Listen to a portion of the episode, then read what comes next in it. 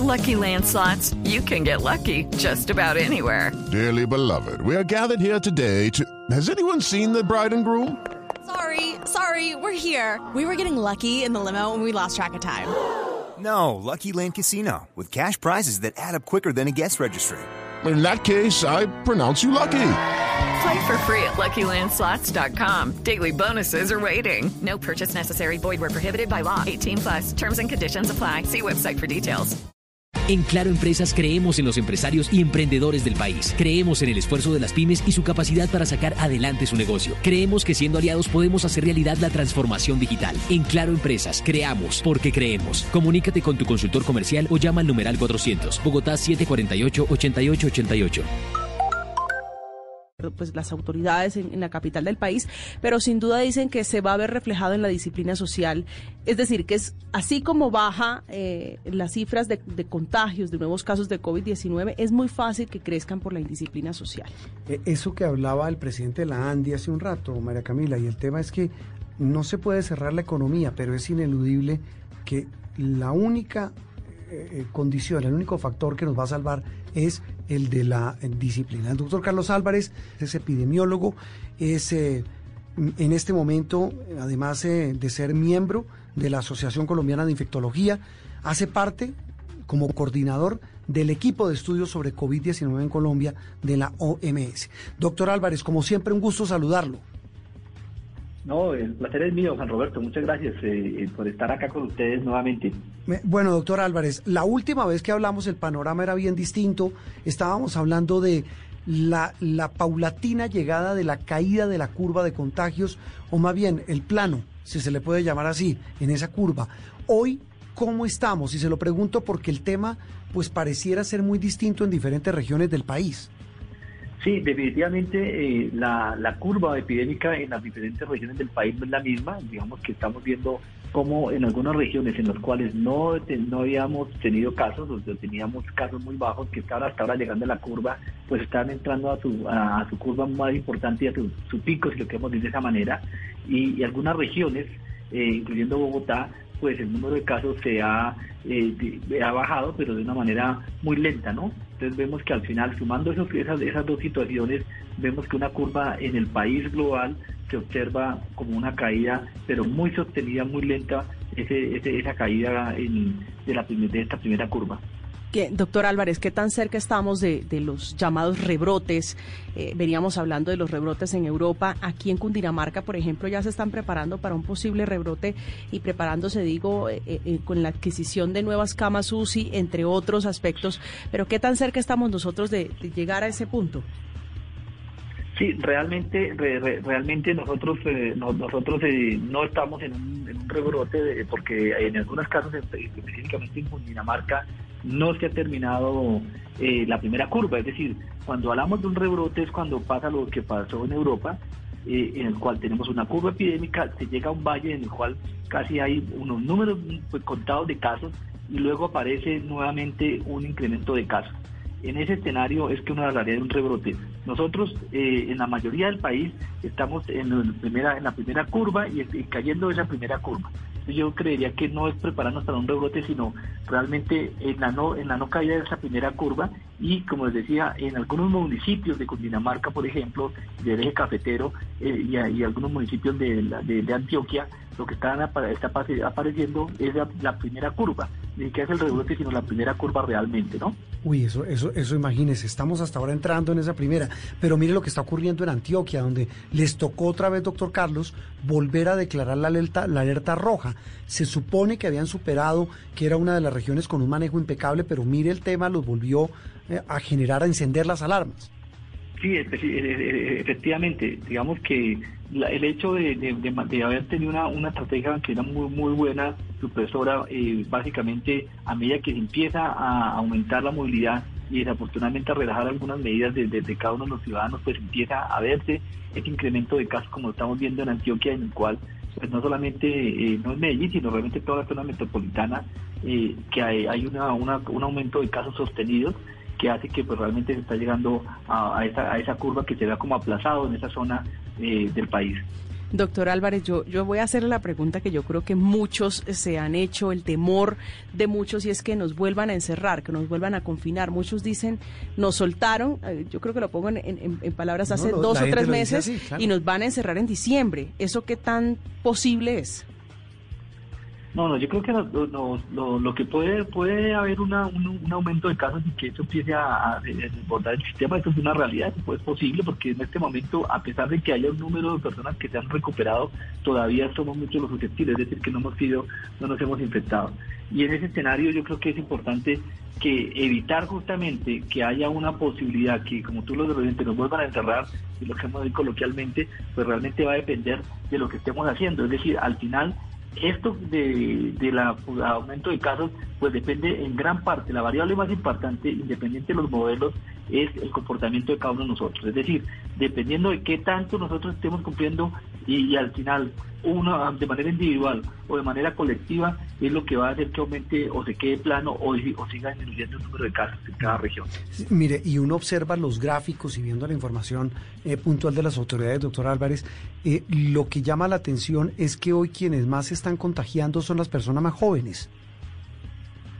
Sí, desafortunadamente eh, y hay como una, una, una percepción de riesgo diferente y entonces uno eh, plantearía en que no, si no hemos transmitido el mensaje correctamente, que el hecho de que las personas jóvenes no tengan menos riesgo de complicarse, y mi primera aclaración, no es que no se compliquen, lo que podría ocurrir desafortunadamente, sino que tienen menos riesgo que una persona mayor de 60 años, pero adicionalmente no olvidar que yo puedo estar, yo puedo estar asintomático y si no, no, me, no me protejo adecuadamente, puedo llevarle a ese, virus a, a mis seres queridos que pueden tener factores de riesgo. Entonces, no solamente la protección sobre lo que implica para mí, sino lo que implica para las personas con las que me relaciono. Mm, mire, esta semana, doctor Carlos, hablábamos con alcaldes de varias ciudades del país. Hablamos con el alcalde de Cali, con el alcalde de Barranquilla, el alcalde de Cartagena, lo hicimos con la alcaldesa de Bogotá, pero en el caso puntual de, Cartagena, de Barranquilla y de, Medellín, y de Cali, eh, pues ellos dicen, mire, estamos reabriendo la economía, hay que hacerlo, por supuesto, pero eventos masivos olvídense, no va a haber, no va a haber Feria Cali presencial, tampoco fiestas de la independencia en Cartagena. Y el de Barranquilla nos dijo, muy seguramente el carnaval de Barranquilla va a estar restringido a eventos virtuales y a eventos cerrados, nada masivo en los próximos seis meses. Nos tenemos que acostumbrar, doctor Carlos, a que todo va a seguir así, por lo menos de aquí a junio del otro año. Sí, yo creo, Juan Roberto, que el, palo no está para hacer cucharas, como dicen, ¿no? Yo creo que tenemos que tener cuidado en que, en que en este momento, pues sí tenemos, o sea, han dicho que tengamos que reactivar nuestra, nuestra vida laboral y otras cosas, eh, tiene que ir de la mano con una corresponsabilidad y ser coherentes, ¿no? Yo creo que, por ejemplo, lo que las medidas que ustedes han escuchado eh, del Halloween, en el que pues básicamente pues el país en este momento, a pesar de lo que implica para nuestros niños, incluso para muchos adultos las fiestas de, Halloween, pues el país no está en este momento en situaciones epidemiológicas para poder de hacer unas actividades que hacíamos normalmente. Esto, esto, esto justamente lo que llevaría a que acelerara un proceso de casos y que justamente termináramos haciendo confinamientos selectivos en el, en el, país como está ocurriendo en otras partes. Yo creo que sí es importante que estos eh, eventos masivos tenemos que ser conscientes en que pues desafortunadamente así es la epidemiología y la biología y hace que aumente la probabilidad de, contagio y por lo tanto se tienen que restringir a medida que eh, vaya cambiando la epidemia o vayan haciendo, va pasando otras cosas, pues probablemente se puede estar diciendo una cosa diferente a lo que estoy diciendo. Muy difícil, ¿no? La misma dicotomía del comienzo, la salud o la economía. Doctora Álvarez, mire, frente, frente a la situación eh, al comienzo y a, la mitad de la pandemia veníamos hablando de las dificultades en la práctica de pruebas. Eh, quisiera preguntarle frente a otros países cómo estamos en este momento, frente al testeo, porque uno se ve también, encuentra casos de personas que dicen, nunca me han practicado yo he tenido síntomas, eh, nunca me han hecho una prueba de COVID-19. ¿Cómo está Colombia en este momento en esa materia? Yo creo que Colombia ha aumentado muchísimo su capacidad de pruebas, es decir, yo creo que es uno de, de hecho creo que son los puntos favorables de todo lo que se ha trabajado en la, en la pandemia en Colombia. Eh, para poner en contexto, en este momento Colombia solo es superado por Chile y de pronto por Uruguay en el número de pruebas que se hacen por, cada mil habitantes. Es decir, Colombia es mucho, mucho más alto que Perú, Ecuador, eh, mismo México y otros países de la región. Entonces creo que en ese tema es, eh, la capacidad está para hacer las pruebas. La, la dificultad que vemos es que la, posibilidad de lo que ocurría al comienzo de las pruebas moleculares en varias regiones del país, hay una limitación importante que con la llegada de las pruebas de antígeno, que pueden ayudar y complementar, ha hecho que esto se, se acorte los tiempos de oportunidad.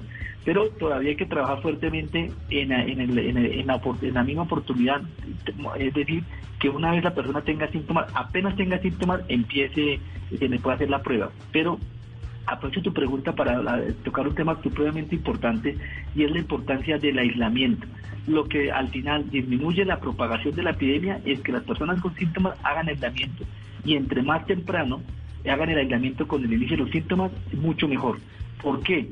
Porque normalmente los primeros dos o tres días incluso de, aparición de los síntomas son los días en los cuales se puede transmitir más, más el virus. Digamos que a medida que pasan los días, pues la posibilidad de transmisión va disminuyendo hasta el día 10 que ya no se transmite, pero justamente estos primeros días es supremamente importante. Si nos demoramos en hacer el aislamiento, eh, pues vamos a, a, transmitir a otras personas y eso dificulta el control de la pandemia. Doctor, importantísimo lo que usted menciona y es cumplir con el aislamiento que sigue siendo la clave eh, del éxito en la contención del, del COVID-19. No puedo dejar eh, irlo sin preguntarle. ¿sí? sin preguntarle por algo muy importante y es las personas que no tienen recursos para acceder a pruebas de COVID-19 de manera particular. ¿Cuál es la hoja de ruta si yo, por ejemplo, tengo síntomas, no tengo eh, prepagada, solo tengo la EPS? ¿Cómo puedo acceder yo a la prueba de, o a la práctica de esa prueba? No, completamente todo colombiano, el sistema de salud está, si tiene derecho a las pruebas de COVID. Esas pruebas están incluidas en el plan de salud y está eh, debidamente reglamentado. Es decir, si una persona tiene síntomas, tiene que llamar a los números habilitados por su empresa de, promotora de salud, su EPS, para que le asigne una cita virtual y le, le haga y le explique el proceso o procedimiento para la toma de la muestra y, y, Dale un plus a tu vida con tu plus, el programa de puntos y beneficios de los bancos Aval. Redímelos por productos de nuestro catálogo o conviértelos en abono a tus cuentas. Recuerda, cada compra que realices te da más puntos para disfrutar. Conoce más beneficios en www.tuplus.com.co. Tu Plus, más que puntos. Somos Grupo Aval, vigila Superintendencia Financiera de Colombia. Seguimiento no solamente la toma de la muestra, sino seguimiento médico. Esto, esto está gratuito y está incluido en el plan de salud. Eh, doctor, doctor Carlos, volvamos, eh, de esto creo que es la cuadragésima novena vez que creo que se lo preguntamos, pero es que creo que no sobra y sigue siendo un factor fundamental para entender que mm, está en nuestras manos literalmente protegernos del COVID-19. Recordemos las medidas mínimas el tapabocas ya es una parte fundamental prácticamente de todos, pero recordemos cuáles son esos protocolos mínimos de autocuidado cuando tengo que salir, cuando tengo que ir a trabajar, tomar transporte público, interactuar con otras personas. Recordemos eso que tanto hemos preguntado, de lo que tanto hemos hablado, pero que nunca sobra entenderlo y asimilarlo, doctor Carlos. Sí, Juan Roberto, realmente importante esta, esta pregunta porque eh, el punto de ahora no es solamente que lo conozcamos, lo entendamos, sino que realmente lo pongamos en práctica, es decir, que cambiemos nuestro comportamiento. Y en ese escenario creo que es fundamental los tres pilares de la prevención, que en este momento no, es, no, no, no hay nada que hacer, es nuestro antídoto para la, para la prevención de la, de la COVID-19. Y ese es eh, va el lavado de manos, que es hacerlo bien, no es hacer la mímica, es hacer lavar manos perfectamente, por lo menos durante 20 segundos. Recordemos eso, porque a veces me echo un poquito de agua, me echo un poquito de gel. No, mm. tenemos que cuente 20 segundos. Lo segundo, el distanciamiento físico, que es lo que menos veo que se cumple.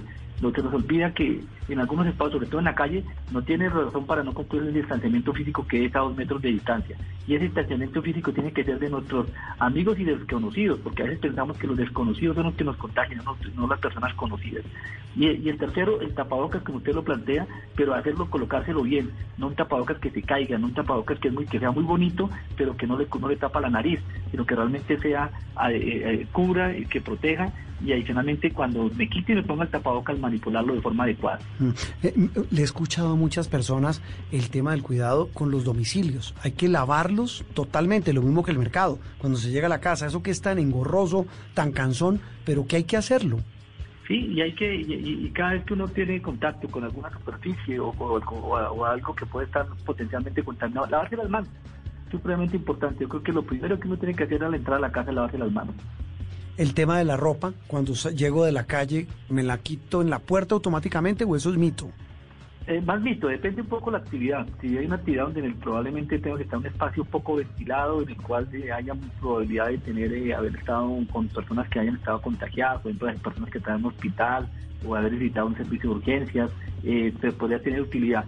Pero si salgo a la tienda del barrio donde voy a estar solo, me encuentro con, no me encuentro con nadie, llegar a cambiarme la ropa, me parece que exageramos lo mismo con los zapatos cuando se le echamos desinfectante a la suela de los zapatos, ¿no? Eh, mencionaba, sí, eh, sí, ah, eso es importante también. Mire, doctor, Carlos, Carlos Álvarez, eh, infectólogo, el, el tema de los sitios cerrados, lo mencionaba usted, los sitios con poca ventilación.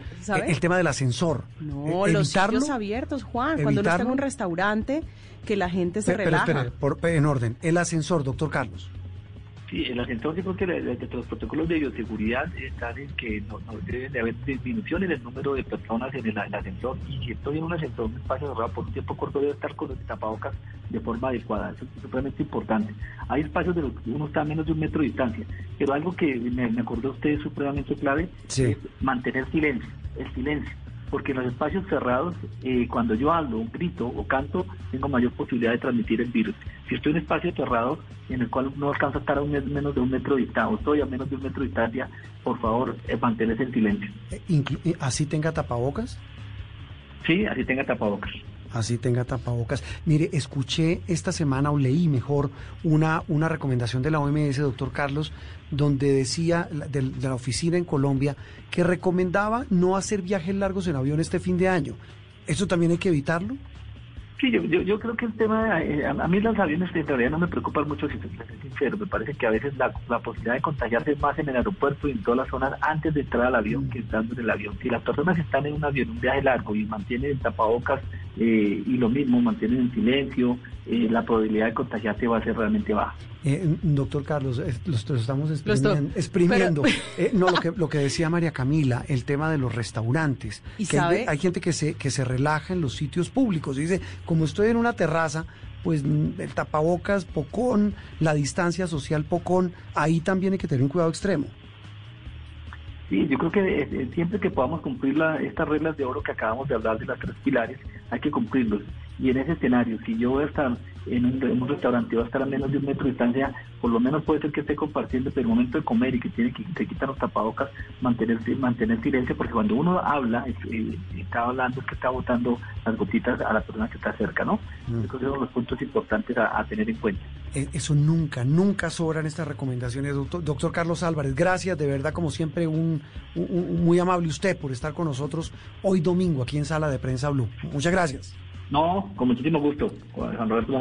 Carlos Álvarez, tal vez uno de los infectólogos más importantes del país, es el representante de la OMS en ese grupo que busca cómo combatir y cómo controlar la propagación del COVID-19. Al cierre de este segmento de sala de prensa, María Camila y oyentes, quiero hablar de un tema, quiero eh, que, que la experta en esto nos ayude a entender cómo es eso.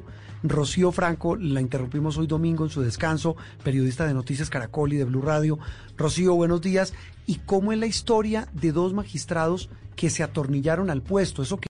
El fútbol nos ayudó a entender lo que son las emociones. Nos dio orgullo. Nos lo sigue dando. El fútbol nos da mucho y a cambio solo nos pide una cosa, verlo. Vamos a ver a nuestro equipo favorito, que cuando lo vemos le ayudamos a ser más grande. Llama ya a tu operador de televisión y suscríbete a Win Sports Más. With lucky landslots, you can get lucky just about anywhere. Dearly beloved, we are gathered here today to. Has anyone seen the bride and groom? Sorry, sorry, we're here. We were getting lucky in the limo and we lost track of time. No, Lucky Land Casino, with cash prizes that add up quicker than a guest registry. In that case, I pronounce you lucky. Play for free at LuckyLandSlots.com. Daily bonuses are waiting. No purchase necessary. Void where prohibited by law. 18 plus. Terms and conditions apply. See website for details.